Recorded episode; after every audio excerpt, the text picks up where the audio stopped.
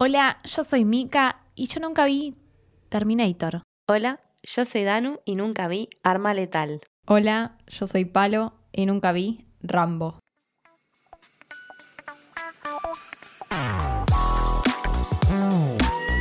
Y bienvenidos a una nueva temporada del Club de las Películas que todos vieron menos vos. Yo me imaginaba este momento con la música de Showmatch. Cuando entra Tinelli y abre una nueva temporada, no sé si se puede poner. por Buenas noches, América. Por cuestiones de derecho no se va a poder poner la canción de los Beatles, pero bueno, no importa. Estamos acá en una nueva temporada, pero siempre eh, con mis amigas que tengo acá cerca y no tan cerca, desde Barcelona. Por favor, Danusa. Olis, ¿qué ondi? ¿Cómo están? Acá está lloviendo torrencialmente.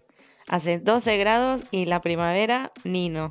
Ni noticias. Muy similar al clima de Rosario, donde está mi otra amiga, acá al lado mío.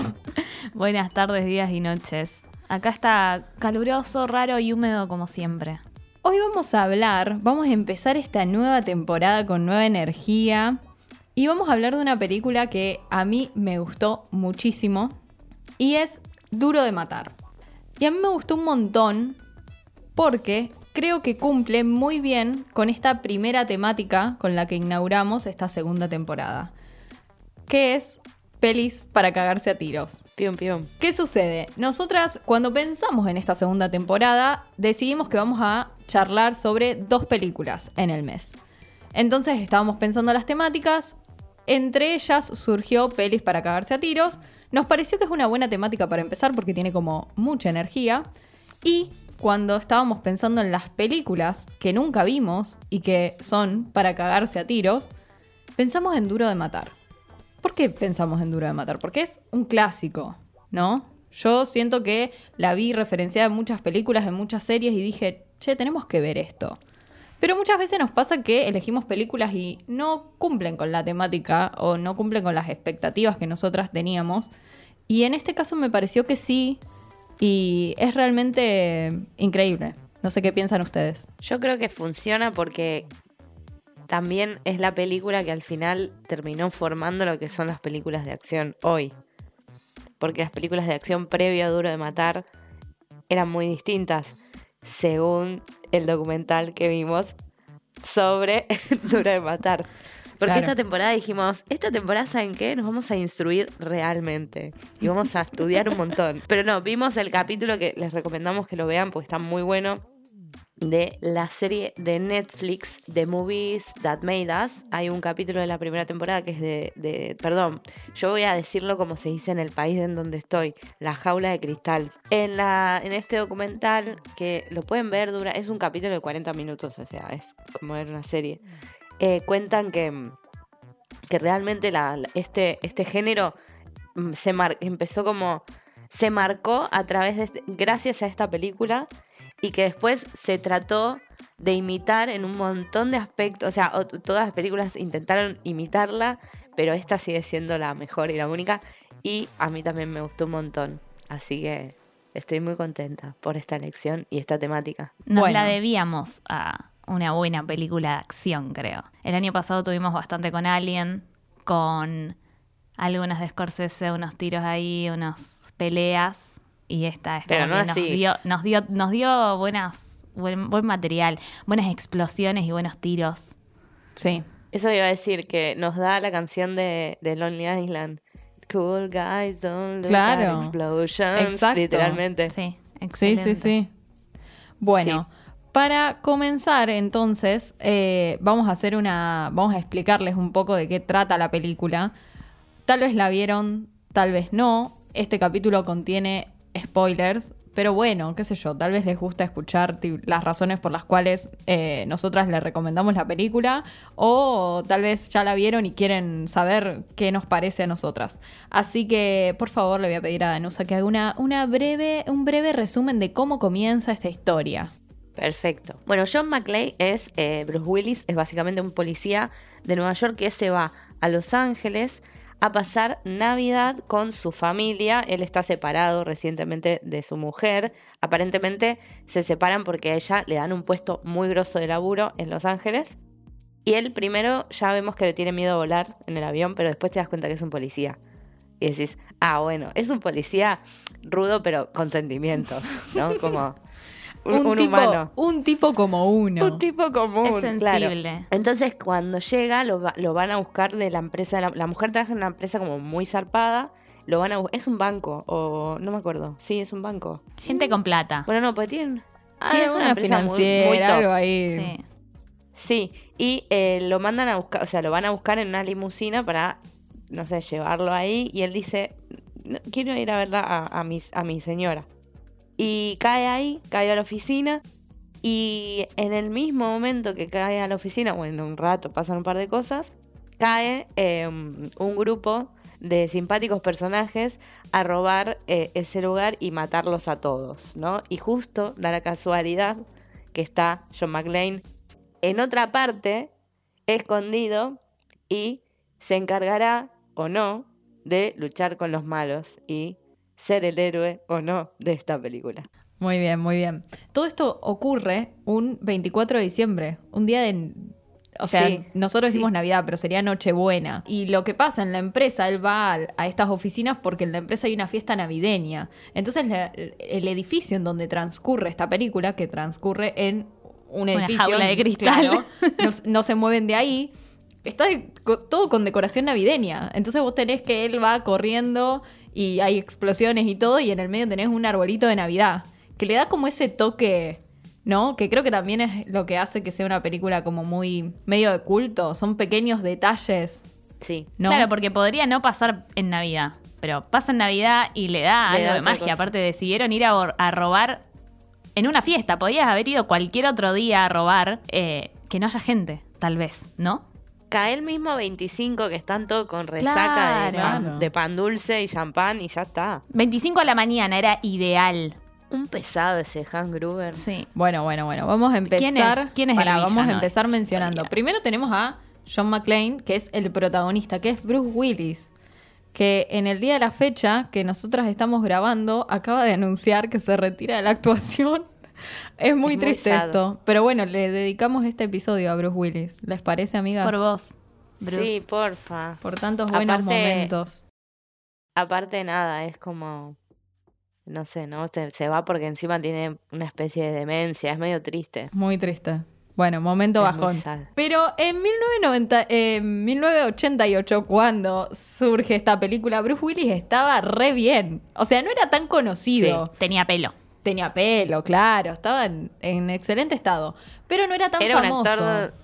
Era un actor de, de- de comedias románticas de, de tele, en realidad. Tenía como su sitcom. no sé si sitcom, ¿no? sí, Pero era como una sitcom, algo una así. serie Sitcom de los 80, romántica, obvio. Todas iguales. romántica. Y lo, lo meten en la, en la peli, en esta peli, porque lo habían puesto en un par de pelis también comedias románticas y no le había ido bien. Entonces fue como, bueno, este es el último intento para que Bruce Willis Despegue. la pegue. Sí. Y la pegó, no, lo siguiente. La, la remil pegó. Eh, lo consagró de alguna manera. Sí. Y a otro actor que lo consagró esta película es a su enemigo, al coprotagonista, que es Alan Rickman, haciendo de Hans Gruber, el villano. El más malo de todos los malos de, de las películas de malos. El alemán haciendo acentos alemanes, después haciendo acento americano y ocultando su acento inglés. Qué hombre, yo me había olvidado que estaba Alan Rickman en esta película y fue una muy grata sorpresa. Yo no lo sabía. Y siempre haciendo de villano. sabías? No, me sorprendió Uy, mucho. qué linda sorpresa. Hermosa sorpresa y aparte dije, uy, siempre hace de malo, igual nunca tan malo como en su papel de Love Actually, el cual no voy a spoilear, pero ese es The Real Villano. Sí. Otra película navideña en donde Sí, hace de villano. Es verdad, tremendo. Eh, yo quería decir una cosa de Bruce Willis antes de pasar, que es que yo ahora entiendo a mi abuela, que estaba tan enamorada de Bruce Willis. Terrible. Porque claro, yo era, yo era chica y tenía recuerdos de mi abuela como haciendo zapping y que aparezca una película de Bruce Willis y ella tipo, "Ah, ay, Bruce Willis. Y yo tipo, ¿qué, qué le pasa con este pelado? Porque claro, ya... Este claro, ahora, ahora lo entiendo. Abuela, este podcast también es para vos al cielo, por donde estés. Claro. La vida le dio la razón, ¿viste? Bueno, ellos son obviamente los personajes principales. Después tenemos a Bonnie Bedelia o Bedelia. Bedelia, como, Bedelia. la. Claro, la UNR pensás en sea Bedelia. Bedelia. Sí. Ok, le decimos así, que hace de Holly, la esposa de Bruce Willis, una mujer con una increíble permanente, muy ochentoso. Muy ochentoso. Increíble. Y después tenemos otro personaje que es muy importante, secundario, que después vamos a charlar un poco de qué es lo que sucede en la película, que es Al Powell, que es el policía que termina eh, ayudando a Bruce Willis, que se ayudan mutuamente. El actor que lo interpreta es Reginald Bell Johnson, que no hizo muchas cosas mucho más relevantes después de eso, eh, pero aparece en un episodio de Brooklyn Nine-Nine, que si vieron la serie, por las dudas si no les explico, es una serie sobre policías y el protagonista de esa serie es muy fanático de Duro de Matar. Entonces, bueno, Lo tiene cual- sentido que haya, haya hecho un cambio Claro, ahora, ahora que vimos la película y que vimos Brooklyn Nine-Nine, eh, tiene muchísimo sentido que sea la película favorita de, Jack, de Jake Peralta. Sí. Te amamos, Jake Peralta, aunque seas policía. Te amamos, John. McCain, aunque seas policía.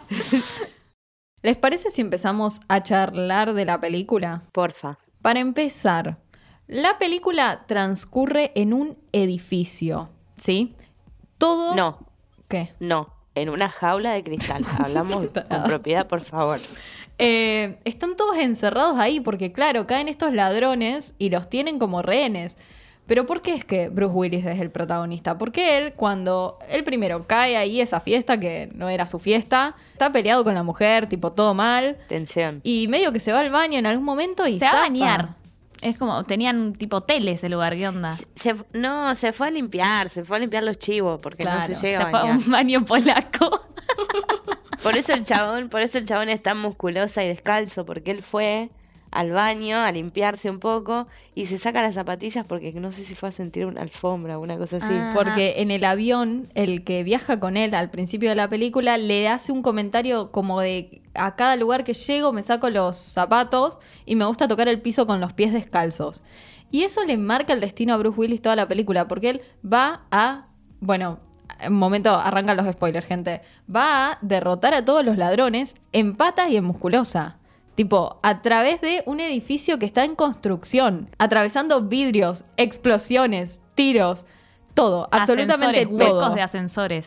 Qué miedo Tiros que me de todos los estilos, aparte. Todos tipos de tiros, todas las armas, todo lo que se te ocurra y él no necesita nada. Solamente su persona, eso también es muy relevante, ¿no? Que él es, si bien es policía, es como un tipo normal, que quedó en esas circunstancias y se las arregla con, la que, con lo que tiene. Sí. Es tipo, ¿cómo se llama? El que hace MacGyver. Como un MacGyver policía. Más o menos. Sí, Y, puede pero sí. No consumí MacGyver, somos muy jóvenes. No, pero MacGyver- sabemos que hace MacGyver- MacGyver. MacGyver hacía muchas cosas como tipo lo que lo dejaban atado y él tenía justo un ganchito en la mano y hacía que se sacaba las cosas y inventaba armas con cosas raras. Y bueno, pero en- cuando se ata con, con la manguera del, del Ah. coso, cuando se, se pone Sí, el arma, cuando sí. tipo cuando ve la cinta de que la cinta es navideña Increíble. y se la ata a la espalda, es como él ya tenía todo siempre un truco bajo la manga. Sí. Bueno, algo que me gustaría mencionar de esta película es que la película, como dijimos, transcurre en un mismo lugar, pero hasta no llegada a la mitad de la película, eh, los villanos y Bruce Willis, que es nuestro héroe, no se ven la cara. Y uno dice, pero Nunca. ¿cómo es que eh, hay una... cómo se mueve esta historia?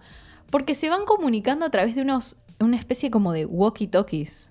Handys. Handys. Sí, son radios. Son radios. Handys, Y eso me parece increíble. Tipo, que, que la trama avance y él hable con eh, Hans Gruber, con Alan Rickman, y que nunca se vieron. Y que eso concluya en el momento en que se conocen y Hans Gruber se hace pasar por un rehén. Ese me pareció un plot twist increíble, no sé ustedes. Hermoso. Yo pensé que él se iba a dar cuenta que era el malo. Pero hace un muy buen acento americano.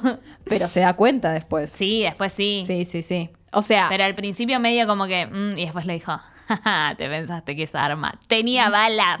No, no te voy a dar El un arma acento, sin- con el, balas. el acento es fantástico.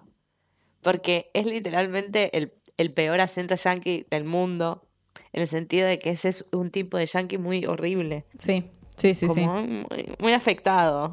Sí, terrible. Y Muy actuado. Muy, actuado, muy actuado. Eh, el edificio en la vida real existe. Es un edificio de la Fox, de hecho. Bueno, no sé si es de la Fox. Sí, pero es de sí. Fox. Se llama Fox. Es de Fox Fox. Sí, es de, es como de la parte administrativa de Fox. eh, Ok. Y por eso pudieron grabar ahí, porque incluso estaba en construcción en, en la realidad.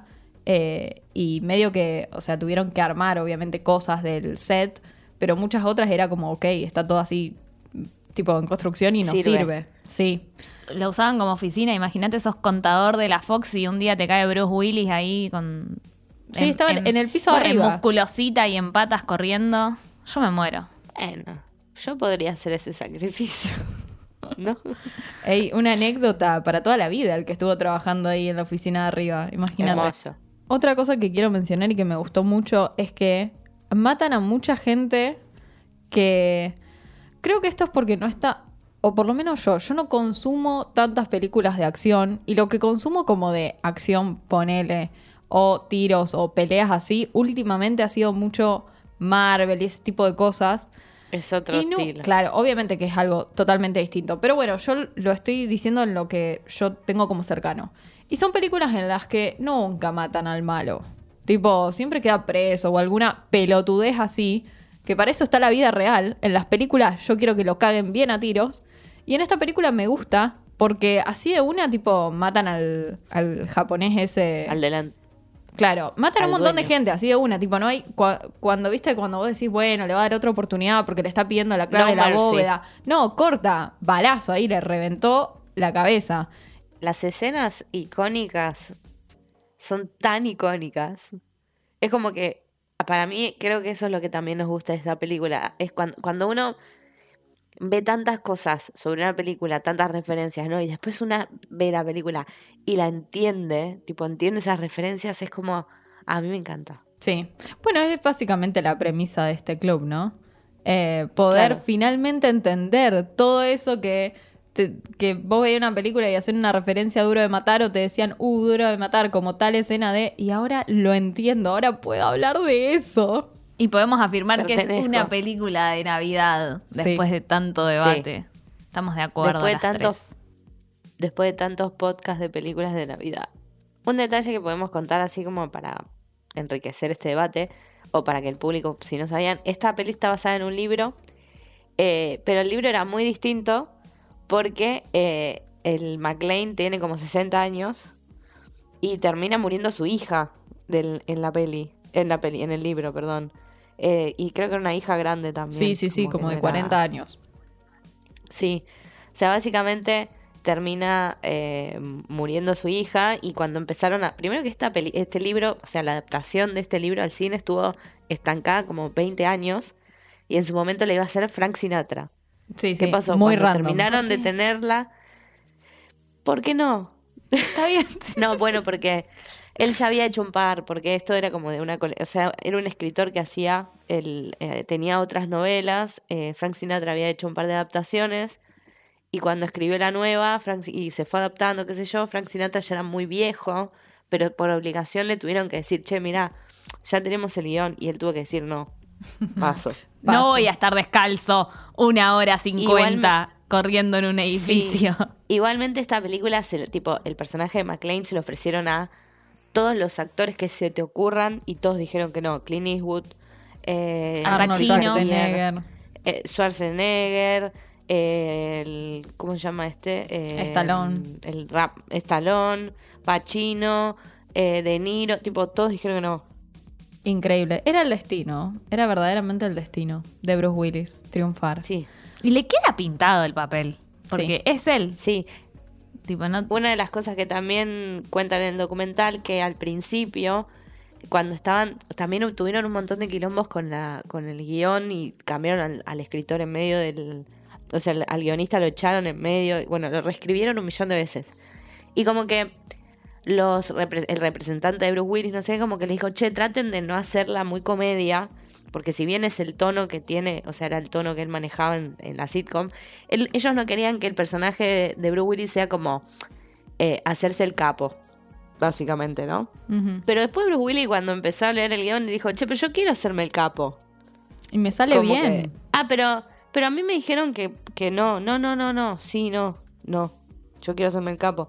Y por eso es tan interesante el personaje. Por eso empezaron a agregar chistes, por eso tiene como ciertos gags muy graciosos.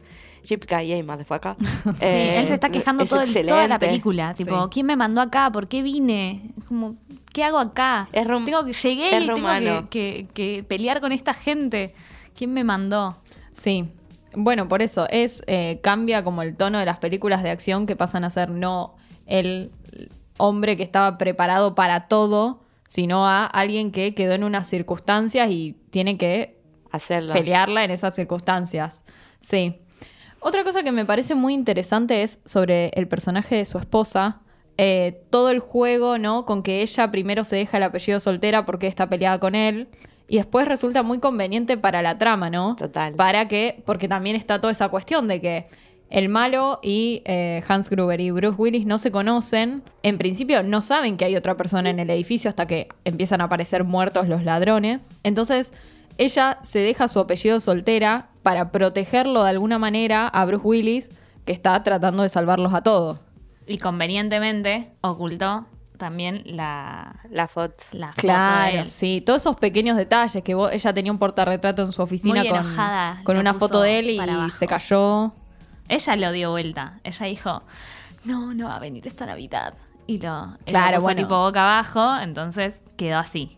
Claro, sí, sí, que lo hizo sin querer y bueno, qué suerte, ¿no? Qué Mm. conveniente. Qué conveniente, sí. Algo que me molestó mucho, pero me gustó cómo, cómo termina es el amigo falopero de ella, ¿no? Esto es una fiesta de Navidad y como aparentemente sucede, yo no he ido a tantas fiestas navideñas, pero aparentemente la gente toma merca en las fiestas navideñas eh, y estaba y estaba este compañero de trabajo que se quiere hacer el capo con los ladrones. Primero que se, se la quiere levantar a ella. Sí. Sí, es muy incómoda esa parte. Es como, si sabes que está el marido ahí, es como, ¿para qué haces eso? Es- Estás es quedando un- en ridículo, es li- hermano. Es literalmente el ejemplo de un estúpido. Un banana. O sea, es todo lo que está mal. Sí, es todo lo que está mal esa persona. Eh, desde la cocaína hasta su actitud. O sea, no, no. Eh, y sí, él, él es el que al final la termina cagando. Él y los periodistas. Buah. Los periodistas. Esos El mal putos hablemos de los periodistas. periodistas. Los periodistas son horribles como en la vida real. Tipo, qué ganas de romper la verga. Tienen a los dos padres encerrados en un edificio. No saben si lo van a matar.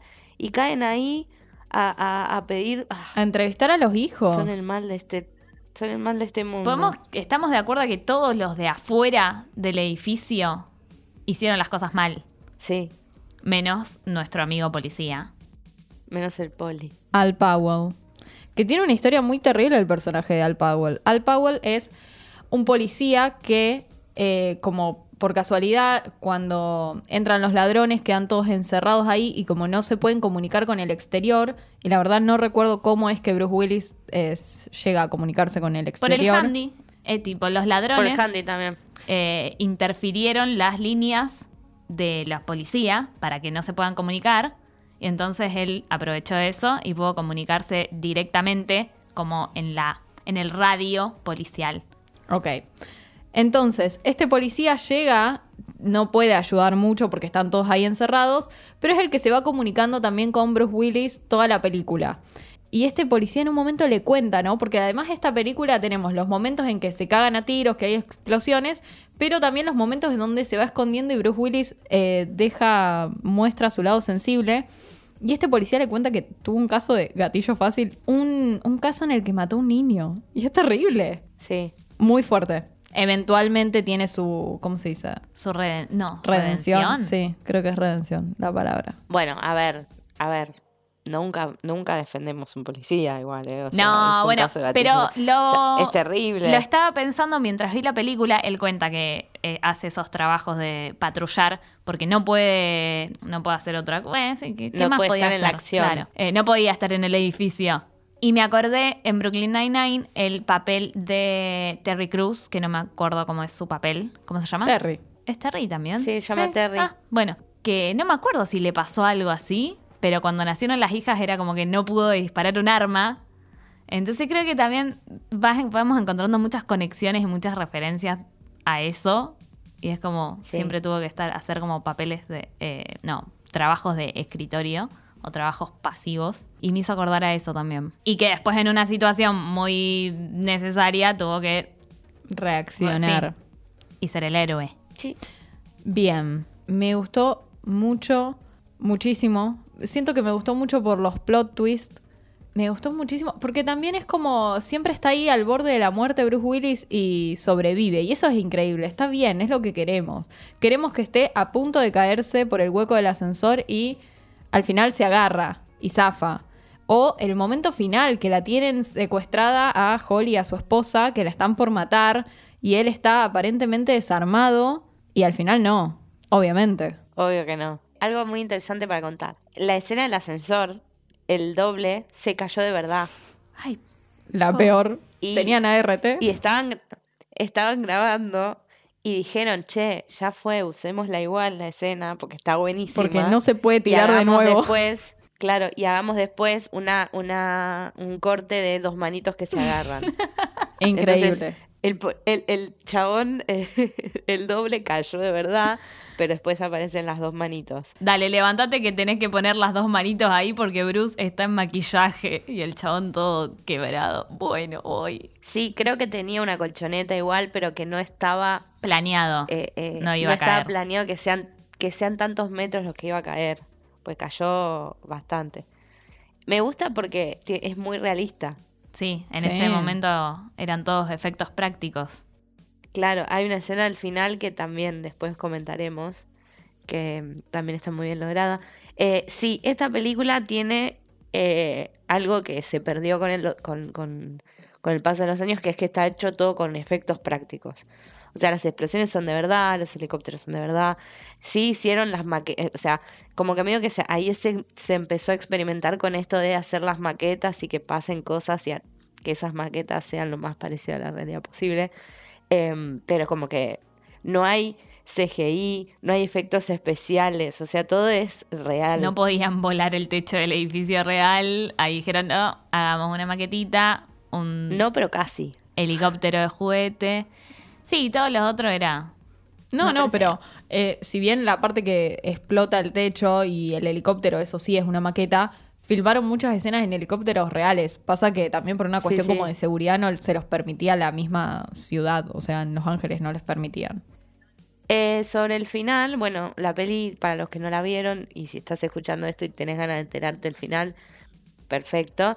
La peli básicamente termina con el empieza a explotar el edificio, Bruce Willis se tira de, Del techo. del edificio atado con una manguera de, de bomberos y queda colgando, le dispara a la ventana, entra por la ventana, se saca la manguera, pues está a punto de caerse, aparece Hans, que tiene Holly, y en una cuestión así que yo, Hans termina cayendo por el balcón del edificio, o sea, por la ventana del edificio, como dos millones de pisos, porque era un edificio muy alto.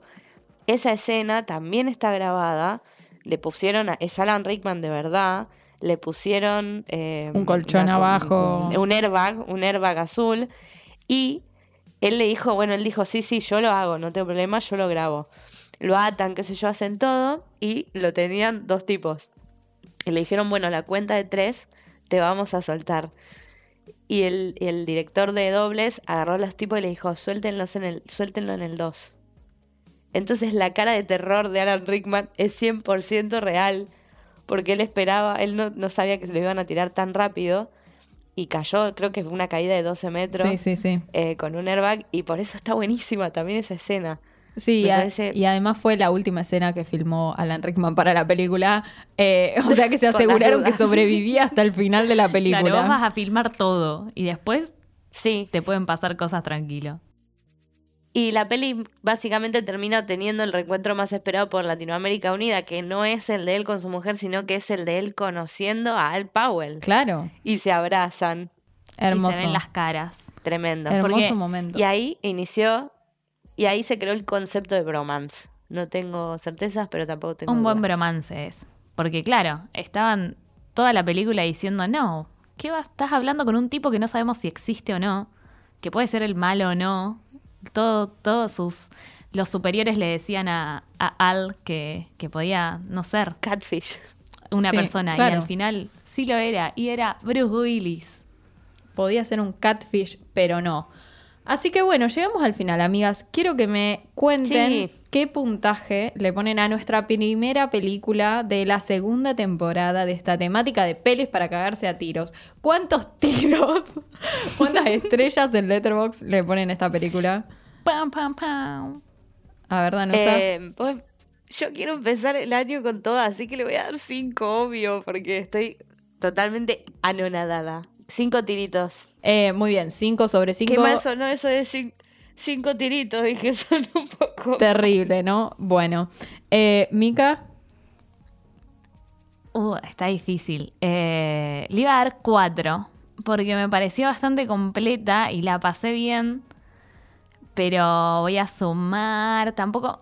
No quiero agotar cosas, pero yo creo que sí. Voy a arrancar y le voy a dar un 5 porque básicamente se lo merece.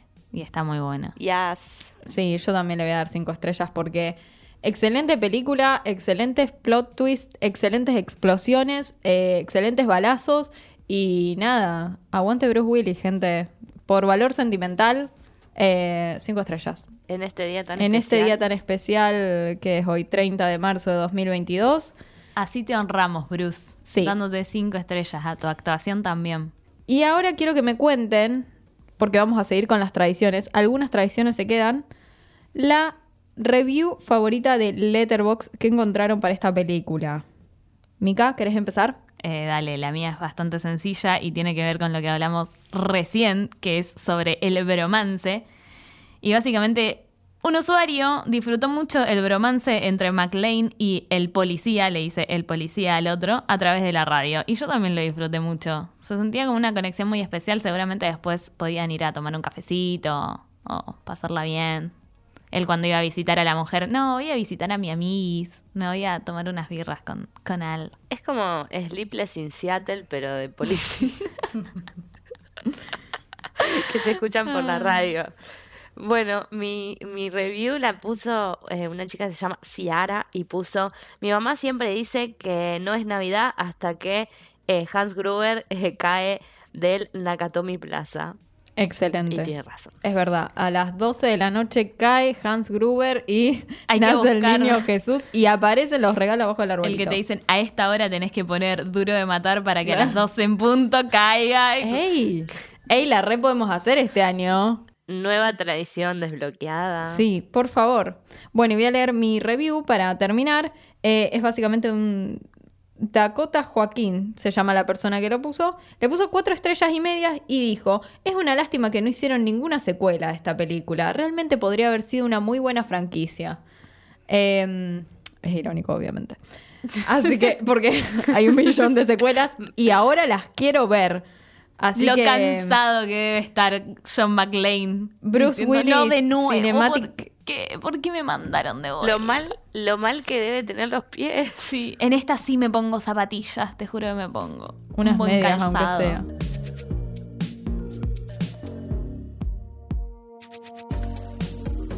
No se olviden de seguirnos a nosotras en nuestro Twitter, arroba el Club Podcast. Vamos a seguir hablando ahí, si- siendo ese nuestro canal de contacto con ustedes. Y también pueden seguir a nuestros coproductores y a este bello lugar llamado, no sé si es un lugar, a este bello espacio llamado Bengala Podcast en Instagram y en Twitter. La próxima reunión que tenemos en el Club Podcast va a ser el 20 de abril. Van a poder escuchar el capítulo donde vamos a hablar de Mean Streets o eh, Calles Malas, una peli de Scorsese que el año pasado vimos muchas pelis de Scorsese y esta nos había quedado en el tintero, así que feliz de traerla eh, a- aquí. Vamos a hablar, vamos a ver cuántos tiros eh, hay en esta, en esta peli. Así que recuerden, agenden, guárdenselo. 20 de abril sale el episodio de Mean Streets. Así que tienen tiempo para verla. ¿Sí? Hay Y un arma en el ahora van a te- así que tiros hay. Un, uno seguro. Un, un balazo. Cagarse a tiros es plural. Tiene que haber dos, mínimo. Para que cumpla. Para que empiece a cumplir con la temática. Así que, bueno, gente, se terminó. Lo logramos. Terminamos el primer episodio. ¿Están contentas? Re. Sí. Bueno, gente, eh, nada, llegamos al final. Estamos muy contentas de volver a grabar, de compartir todo esto con ustedes, pero principalmente de que nos puedan escuchar mucho mejor, porque no sé si se dieron cuenta que salimos de la lata y esto es gracias a eh, nuestros coproductores de Venga la Podcast, principalmente a Iván, que está acá, se fumó todo el episodio, le spoileamos toda la película, eh, pero bueno, cosas que pasan, gente. La próxima mirátela, Iván, así podés participar. Claro, ahí está, acá dice que sí. Sí, sí, sí. Bueno, se terminó. Nos vamos, nos vemos en dos semanas con Martín Scorsese y, Calles malas. y calles malas. Calles pesadas, calles salvajes. Podría ser Rosario, ¿no? Y Bobby De Niro. Otra vez. Se terminó. Adiós. Arrivederci. Te quiero, Bobby.